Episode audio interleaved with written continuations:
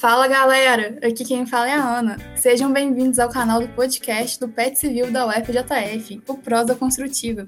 Antes de mais nada, siga a gente nas nossas redes sociais, Instagram, YouTube e LinkedIn, PET Civil UFJF. Olá pessoal, eu sou a Mariana. Eu sou o Yuri. E hoje iremos conversar sobre os materiais isolantes térmicos e seu viés na sustentabilidade. Um assunto muito interessante e que ainda tem muito a ser explorado nesse mundão da engenharia civil. Você sabe o que são? Quer saber um pouco mais dessas alternativas sustentáveis nas edificações?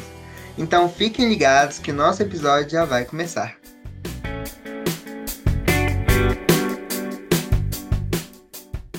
Hoje contamos com a participação especial da professora Júlia Mendes, uma petiana egressa e muito querida por todos nós do PET Civil.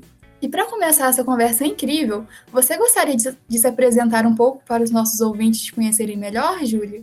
Muito obrigada, Ana, pelo convite. Obrigada a todos do PET. É um prazer estar aqui fazendo parte dessa iniciativa novamente, né? dessa vez contribuindo como professora e pesquisadora. É, eu me formei em Juiz de Fora em 2014 é, então fui direto para o mestrado, porque era o meu sonho, era o meu foco, era aquilo que durante a graduação eu fiz várias experiências de estágio, eu fiz intercâmbio, trabalhei em projeto, trabalhei em obra, e no fim eu vi que realmente o que eu gostava era pesquisa. Então fui para o mestrado lá em Ouro Preto, no Propec, fiz doutorado lá também, e desde 2017 eu dou aula na UFOP, Agora estou indo aqui para o meu quarto ano, agora já doutora, e trabalhando com materiais isolantes térmicos, né, desenvolvimento de materiais para construção civil, tanto com características especiais, como no caso isolamento térmico, quanto também é, provenientes de resíduos, que também é uma, uma linha de pesquisa que a gente trabalha lá bastante, com, em parceria com grandes empresas, como a ArcelorMittal, Vale, essa é a minha área de pesquisa.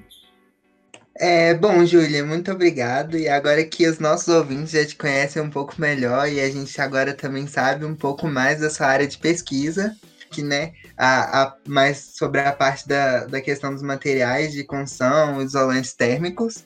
A gente queria saber o que realmente seriam esses materiais e qual o motivo, né? Porque que a gente praticamente não vê eles nas nossas casas e etc. Bom, no Brasil a gente tem a sorte de passar a maior parte do ano dentro de temperaturas amenas, né, entre 15 e 30 graus. O problema é que naqueles meses que o tempo ou tá muito mais frio que isso, ou muito mais quente que isso, que a gente passa perto. Porque não tem a tradição da gente se preocupar com o desempenho térmico das edificações desde lá na etapa do projeto. E aí a gente paga o preço por isso durante toda a vida útil da edificação, da casa, do prédio é, gastando muito dinheiro com isso e passando frio. Às vezes a gente está dentro de casa com cachecol e luva, né? Não sei se aconteceu com vocês, mas esse inverno tá tenso. Eu tô aqui já de cachecol. É, mas é isso. É, e também no Brasil, nós temos pouco incentivo né, governamental. Tem muitos países que você nem consegue o habite da casa se ela não estiver dentro de certos parâmetros de eficiência energética e conforto térmico e desempenho térmico. Aqui nós temos poucas normas, poucas diretrizes, pouco regulamento, pouca fiscalização em relação a isso. Mas, assim, para a gente começar, é até interessante colocar um, um termo específico para vocês, que é a diferença entre conforto térmico e desempenho térmico. Conforto térmico tem a ver com a experiência subjetiva da pessoa. Pode ser que eu tô numa sala a 21 graus e eu tô com frio, e outra pessoa pode estar com calor. Às vezes uma pessoa mais idosa ou com mais roupas pode estar de uma forma e uma criança de outra forma. Então, o conforto é muito a ver com a experiência subjetiva da pessoa naquele ambiente. Já o desempenho térmico é uma questão mais objetiva, tem a ver com números se a sua edificação está dentro de uma certa faixa de temperatura, ela tem um desempenho térmico ótimo, mínimo, intermediário e assim vai. Então, o desempenho térmico ele é medido de várias formas, não só pela temperatura, mas também em relação à umidade do ar, é, às vezes também a questão da movimentação do ar, é, está muito parado, está muito estagnado o ar, ou está se movimentando, está ventilando direitinho. Então, isso tudo nos dá um parâmetro de desempenho. Então, o desempenho ele é referente à edificação enquanto o conforto é referente aos usuários da certificação. Mas então, vamos falar aqui de desempenho, né? Porque é a parte que a gente consegue é, realmente atacar. Nós temos algumas formas de, de obter o melhor, melhor desempenho térmico com edificação. Elas consistem da gente tentar otimizar o projeto para lidar com aquelas três formas de transferência de calor, que eu sei que todo mundo adora lá, de, lá da, da, das disciplinas de fenômenos de transporte, que é a radiação, a convecção e a condução. A gente tem que otimizar nossa casa para é, evitar, né, ou no caso de países frios, até aproveitar ao máximo possível dessas formas de transferência de calor. Como que a gente faz isso? Tem várias formas, como é, fazer uma orientação solar adequada, fazer aberturas para ventilação, para melhorar a questão da convecção. As, a, o ideal é que as aberturas sejam sempre em lados cruzados do prédio, para a gente ter, a gente chama de ventilação cruzada. Porque se eu tiver um prédio que só tem janelas na frente, é, o ar não vai movimentar dentro dos cômodos, né? Que é o que a gente quer. A gente também pode, na questão da radiação, pintar com cores, com cores claras. Eu já vi um trabalho que o pessoal fez simulações energéticas com várias cores de tinta e é, edificações com tintas claras, branquinhas ou muito próximo disso, tinham é, uma temperatura interna até 2 graus menor do que a mesma edificação com uma cor escura. É, também a gente pode trabalhar a questão de estratégia de sombreamento, como beiral, como brise. E a parte que eu gosto, né, que é a parte que eu trabalho, é a gente selecionar bem os nossos materiais de construção da fachada, que é tornar uma, a vedação, né, as paredes de fora, nossas paredes externas, mais isolantes. É, e aí, quando a gente faz essa questão de melhorar o isolamento térmico das paredes externas e também das internas, né, quando, quando for o caso, a gente ataca a condução de calor.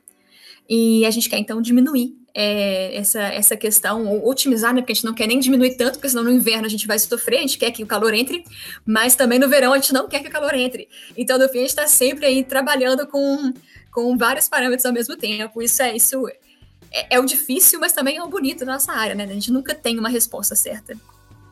É, e tem várias propriedades térmicas de interesse, como a condutividade térmica, o calor específico, a absortância térmica, inércia, inércia térmica, são várias. No meu doutorado, a gente estudou essas duas primeiras, que são as mais, normalmente as mais é, utilizadas, as mais atacadas, que é a condutividade térmica e o calor específico. Muito legal, Júlia. E o que, que, seria exatamente assim essa condutividade térmica, né? Você poderia explicar um pouquinho mais disso pra gente? Sim, sim, eu posso dar uns exemplos aqui. É, a condutividade, né, como a gente lembra lá de fenômeno de transporte, é aquela transferência de energia na forma de calor entre as moléculas vizinhas, pode ser de um sólido, de um líquido ou de um gás, sem que essas moléculas se movam, né? Porque quando as moléculas se movem é a convecção. Quando elas estão só transferindo energia uma para outra é a condução. E aí isso dá na forma de energia vibracional que é uma molécula vibra e ela vibra as moléculas do lado dela e que vão vibrar então as moléculas do lado dela, vão vibrar do lado dela e assim vai. A gente chama esses pacotinhos de energia vibracional de fônons. É como se fosse uma analogia aos fótons de luz. São pacotinhos de energia térmica que vão vibrando. E por que isso é importante para a gente? Quanto mais rígida a estrutura molecular de um material, mais fácil ela vai transferir esses fônons. Por isso que é, materiais com estrutura cristalina muito bem definida, como diamante, são altamente condutores. E materiais com é, estruturas que são amorfas, que são pouco estruturadas, como gases ou polímeros, mesmo sólidos, são pouco condutoras. Pra vocês terem uma noção, o diamante tem uma condutividade térmica de 2.000 watts por metro Kelvin. Isso é doido. E o ar, em comparação, é 0,02 watts por metro Kelvin. 2.000 do diamante para 2 centésimos do ar para a gente ver assim como que as moléculas mais espaçadas, as moléculas menos unidas lá pelas suas forças químicas, elas têm muito mais dificuldade em transferir o calor. É por isso também que a gente costuma muito usar é, gases como isolantes térmicos. Vocês já viram aquelas janelas de vidro duplo, que é vidro, um gás, né, que pode ser o ar ou pode ser argônio, e outro vidro. Isso é feito para você diminuir a condutividade térmica, porque o ar está lá como uma barreira. E isso é muito interessante porque depende muito mesmo da estrutura molecular do seu material.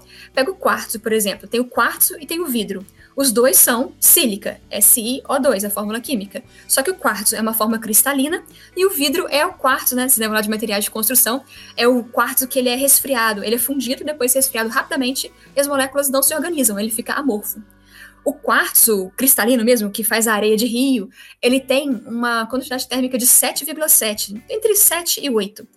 O vidro entra de 0,2 a 0,8. A mesma composição química, a estrutura molecular é diferente faz um material diferente. E aí você pega, por exemplo, a fibra de vidro, que é um isolante térmico muito comum, o pessoal compra em placas ou então compra em mantas para colocar no telhado. A fibra de vidro é uma mistura do vidro, que já é bem isolante térmico, com o ar, que é super isolante térmico também. Então você tem aí um material que é em torno de 0,04, um sólido que é em torno de 0,04 watts por metro Kelvin. E já o isopor, que é um polímero com ar dentro dele, né? O pessoal lança ar para dar aquela, aquela aparência leve e tal. E os microporos, ele tem em torno de 0,033. Por isso que isopor e lã de vidro são aí, é, e fibra de vidro, são isolantes térmicos muito utilizados aí para várias, várias é, materiais. Para comparação, o concreto convencional tem entre 1 e 2 watts por metro Kelvin, as argamassas têm em torno de 0,5 a 1,5. E aí vem uma coisa interessante, né? então vocês conseguem ver que mais ou menos um concreto ou uma argamassa tem em torno aí de uh, ah, 20 a 100 vezes mais do que uma fibra de vidro ou um lã de vidro, entendeu? Então, esse é o tanto que eles conduzem muito mais ar. E de curiosidade, lá no nosso laboratório, na minha tese, nós utilizamos rejeito de barragem de minério de ferro numa argamassa em substituição à areia de rio. E o rejeito de barragem de minério de ferro, por ele ser um material muito fininho, ele gera, ele, ele introduz muito ar na hora da mistura da argamassa e na hora da cura da argamassa, e isso caiu em 50% a condutividade térmica da argamassa. Então, pensa, gente, a mesma argamassa que vocês têm na casa de vocês, é, colocada da mesma forma, pelo mesmo pedreiro, né, do mesmo jeito, bonitinho, só que com a metade da condutividade térmica. Isso, sim, é muito, muito positivo e usando um rejeito, né, que é ainda mais barato do que a areia de rio, que a gente tem que comprar e tá cada vez mais cara, sem contar a poluição do rio, da extração da areia e tudo mais. Mas uma coisa importante aqui para a gente notar, né, antes de continuar para as próximas perguntas, é a diferença entre é, a propriedade do material e do elemento. Por exemplo, isso que eu estou falando para vocês de condutividade térmica é uma propriedade do material. Então, se eu tiver um quilo de vidro é, ou uma tonelada de vidro, os dois vão ter a mesma condutividade térmica de 0,2 watts por metro Kelvin. Se eu tiver uma espessura diferente, isso vai variar a transmitância térmica. A transmitância térmica é a condutividade térmica dividida pela espessura. Então, se eu tiver uma espessura de vidro de 5 milímetros, de 1 metro, eu tenho a mesma condutividade térmica, mas transmitâncias muito diferentes. Por que, que eu falo isso? Porque o vidro ele é muito mais isolante né, em, em termos de condutividade do que uma parede, um tijolo, um concreto que está na faixa de 1, enquanto o vidro está na faixa de 0,2. Só que, na maioria das casas, as janelas são um ponto fraco da, da edificação. É por onde entra mais calor no verão e é por onde sai mais calor no inverno. Por quê? Porque o vidro é muito fininho. Então você tem material que ele é isolante térmico, mas porque ele é muito fininho, ele acaba criando um ponto fraco na sua casa. Por isso, casas com janelas muito grandes vão ser muito mais quentes no verão e muito mais frias no inverno. Daí você tem que é, balancear as aberturas com materiais, usando madeira, por exemplo, que é um outro material é, interessante. É, ô Julie, isso é muito interessante, essa questão que você falou, né, da, da questão das fachadas e tudo mais, que também são um grande ponto ali, né, do seu estudo. Por exemplo, a, questão do uso da, da argamassa, por exemplo, seria uma forma de aplicação, né, de alteração ali nos parâmetros para é, assegurar um maior conforto térmico, né, um desempenho melhor, principalmente na questão de redução de, de uso de ventilador, ar-condicionado, aquecedor, etc.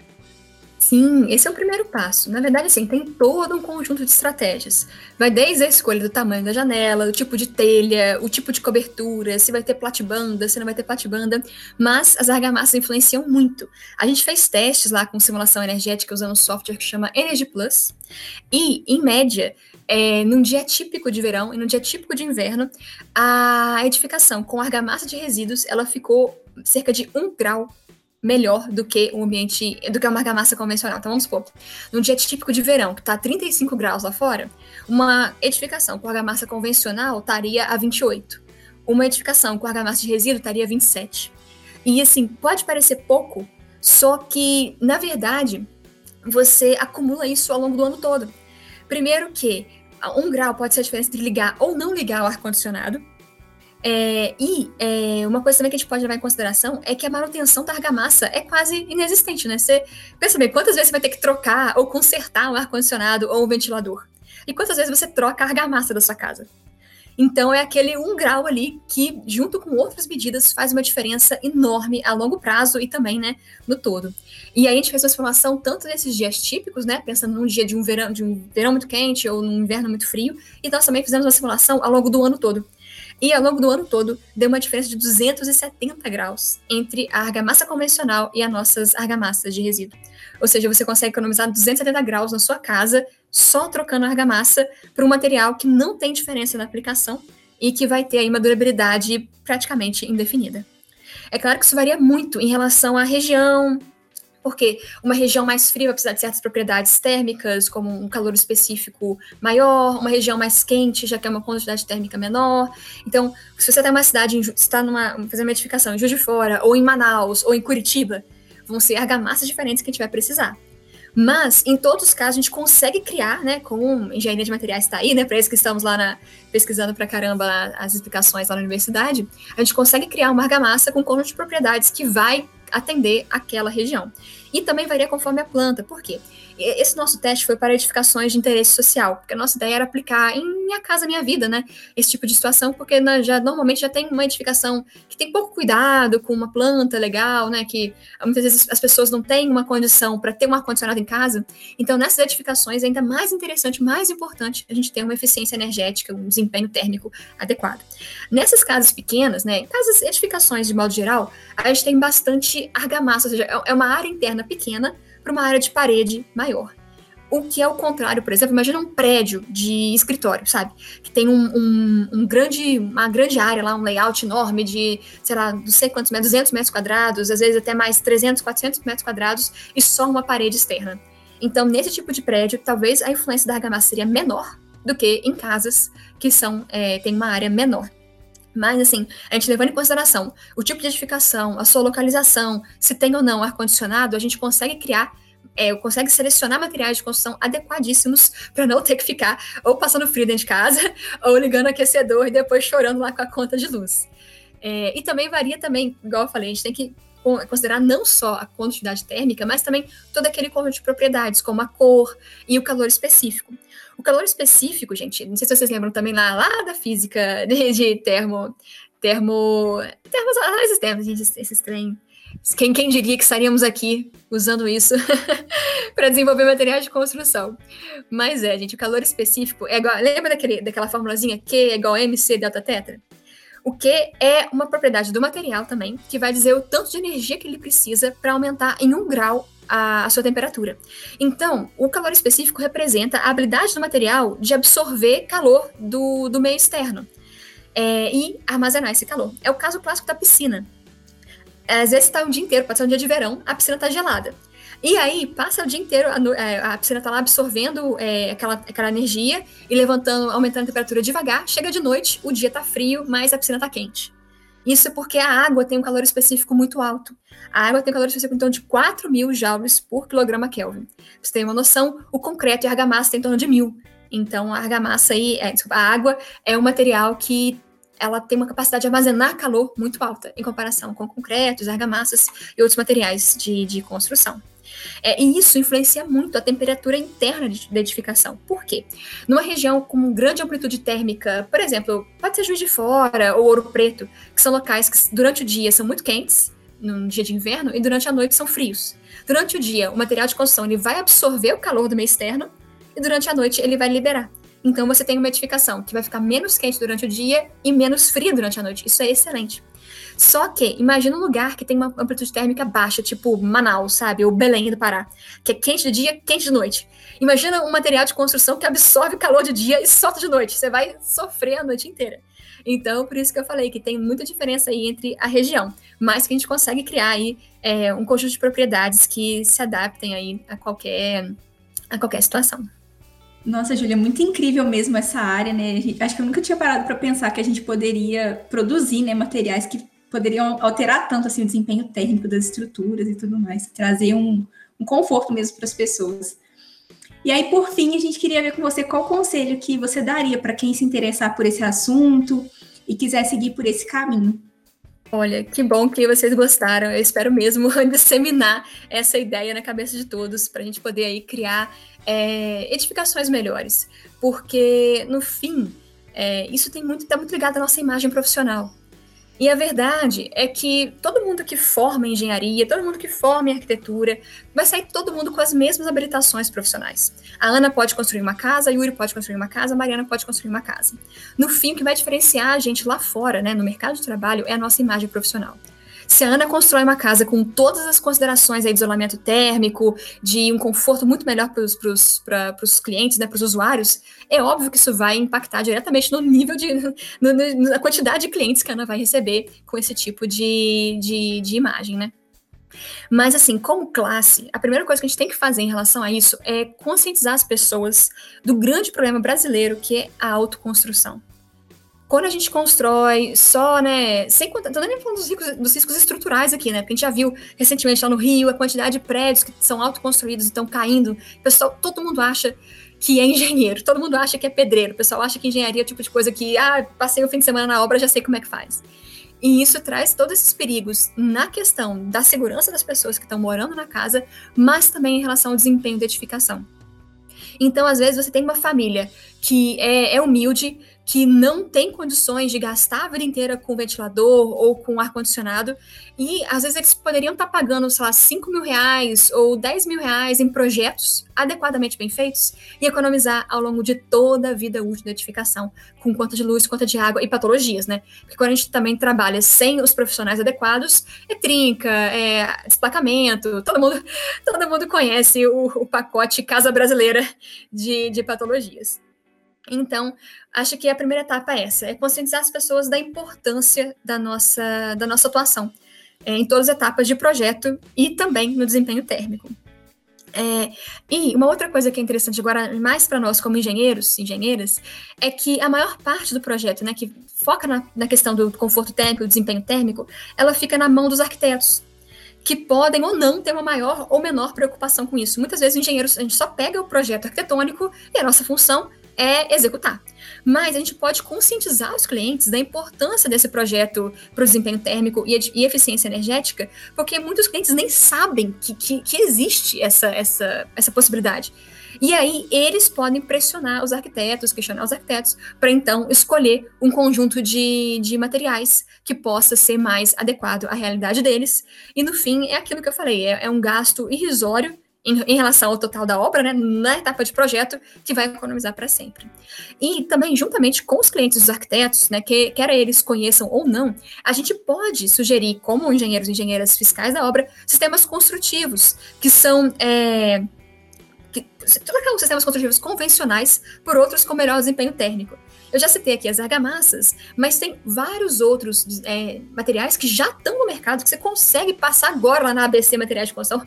Estou aqui fazendo propaganda, né? Você passa lá na loja de materiais de construção e já leva de uma vez. Você pode solicitar que o pessoal tem várias opções. Por exemplo, é, a gente pode substituir paredes de concreto, né? Gente, parede de concreto, que é um sistema construtivo super rápido, mas péssimo do ponto de vista de desempenho térmico, por alvenaria estrutural. É, a gente pode substituir a alvenaria convencional com concreto armado por drywall, porque o drywall vem com aquelas chapas, né, de gesso e de cimento com a fibra de vidro, lã de vidro no meio. Então isso promove um isolamento às vezes muito melhor até do que a parede convencional de cerâmica. A gente pode também usar mantas térmicas nos telhados. Tudo isso que eu estou falando já tem na, na, loja de materiais de construção, a gente já consegue utilizar. Então, se por acaso o seu, o seu arquiteto e o seu cliente não pensaram nisso, nós podemos sim sugerir. E, é claro, é muito importante que a gente siga sempre é, aprendendo sobre o assunto, né? A gente buscar saber mais sobre desempenho térmico, conforto térmico, eficiência energética. Vocês acham que o pessoal acha que eficiência energética é só você botar um painel né, solar para aquecer chuveiro na sua casa? Não tem nada a ver. É todo esse conjunto de coisas, né? É, então a gente tem que saber sempre mais sobre o assunto, ficar pesquisando e buscar inovar na obra, sabe? Não ficar sempre nas mesmas soluções, porque hoje em dia a gente constrói com concreto e alvenaria do mesmo jeito que a gente construiu em 1950, do mesmo jeito que o pessoal construiu em 1850 e assim vai. E enquanto a gente fica é, repetindo os mesmos sistemas, a gente acaba repetindo também os mesmos erros. E a nossa produtividade né, não é maravilhosa, a nosso desempenho a longo prazo de edificações não é maravilhoso, é patologia, é estouro de prazo, é estouro de custo. Então, a gente tem sim é, é, que sair da inércia e buscar testar. A gente pode testar aos poucos, né? Escolhe um material aqui numa casa, faz às vezes uma, uma parede de teste. Isso tudo é possível e vai trazer aí uma grande um grande benefício para o cliente e para nós, porque no fim nós somos responsáveis pelo produto final, pela, pela imagem daquela casa, pela, pelo conforto daquele cliente, tanto quanto os arquitetos. Não dá só para jogar a, a, a tipo assim, jogar a responsabilidade para frente. Não é. Somos todos nós, todos os projetistas, todos os fiscais é, de obra responsáveis pela qualidade final daquela edificação. Então é isso, pessoal. Esse é o meu, esse é o meu recado final. Busquem conhecimento. e obrigado novamente por é, terem me convidado. Muito bom estar aqui compartilhando um pouquinho dessa, dessa área que eu gosto muito. Eu sou, eu sou, eu sou suspeita porque eu sou apaixonada. Júlia, nós crescemos é, e ainda mais por essa oportunidade que você está dando a gente de levar um pouco mais, né, isso à frente, adiante, a gente, no, no nosso nicho, a gente divulgar isso, né, é, até mesmo para para conscientização né, dos futuros engenheiros e quem sabe nós não sejamos a próxima geração que vai estar tá com isso na mente quando a gente for fazer um projeto, seja ele de qualquer dimensão, né, para qualquer classe, e que, que isso realmente edifique muitos próximos engenheiros, eles edificarem de forma é, consciente e correta, né? E aí a gente agradece, né, em nome da gente, enquanto PET Civil, e em nome dos alunos ou interessados que vão ver esse podcast, que ficou muito legal. E essa conversa foi, assim, incrível. Então, muito obrigada, gente. Valeu e vejo vocês aí no próximo Prosa Construtiva. Então é isso, pessoal. Espero que tenham gostado e obrigada por nos acompanhar até aqui. Para não perder nenhuma novidade, não se esqueça de nos seguir nas nossas redes sociais. Até a próxima!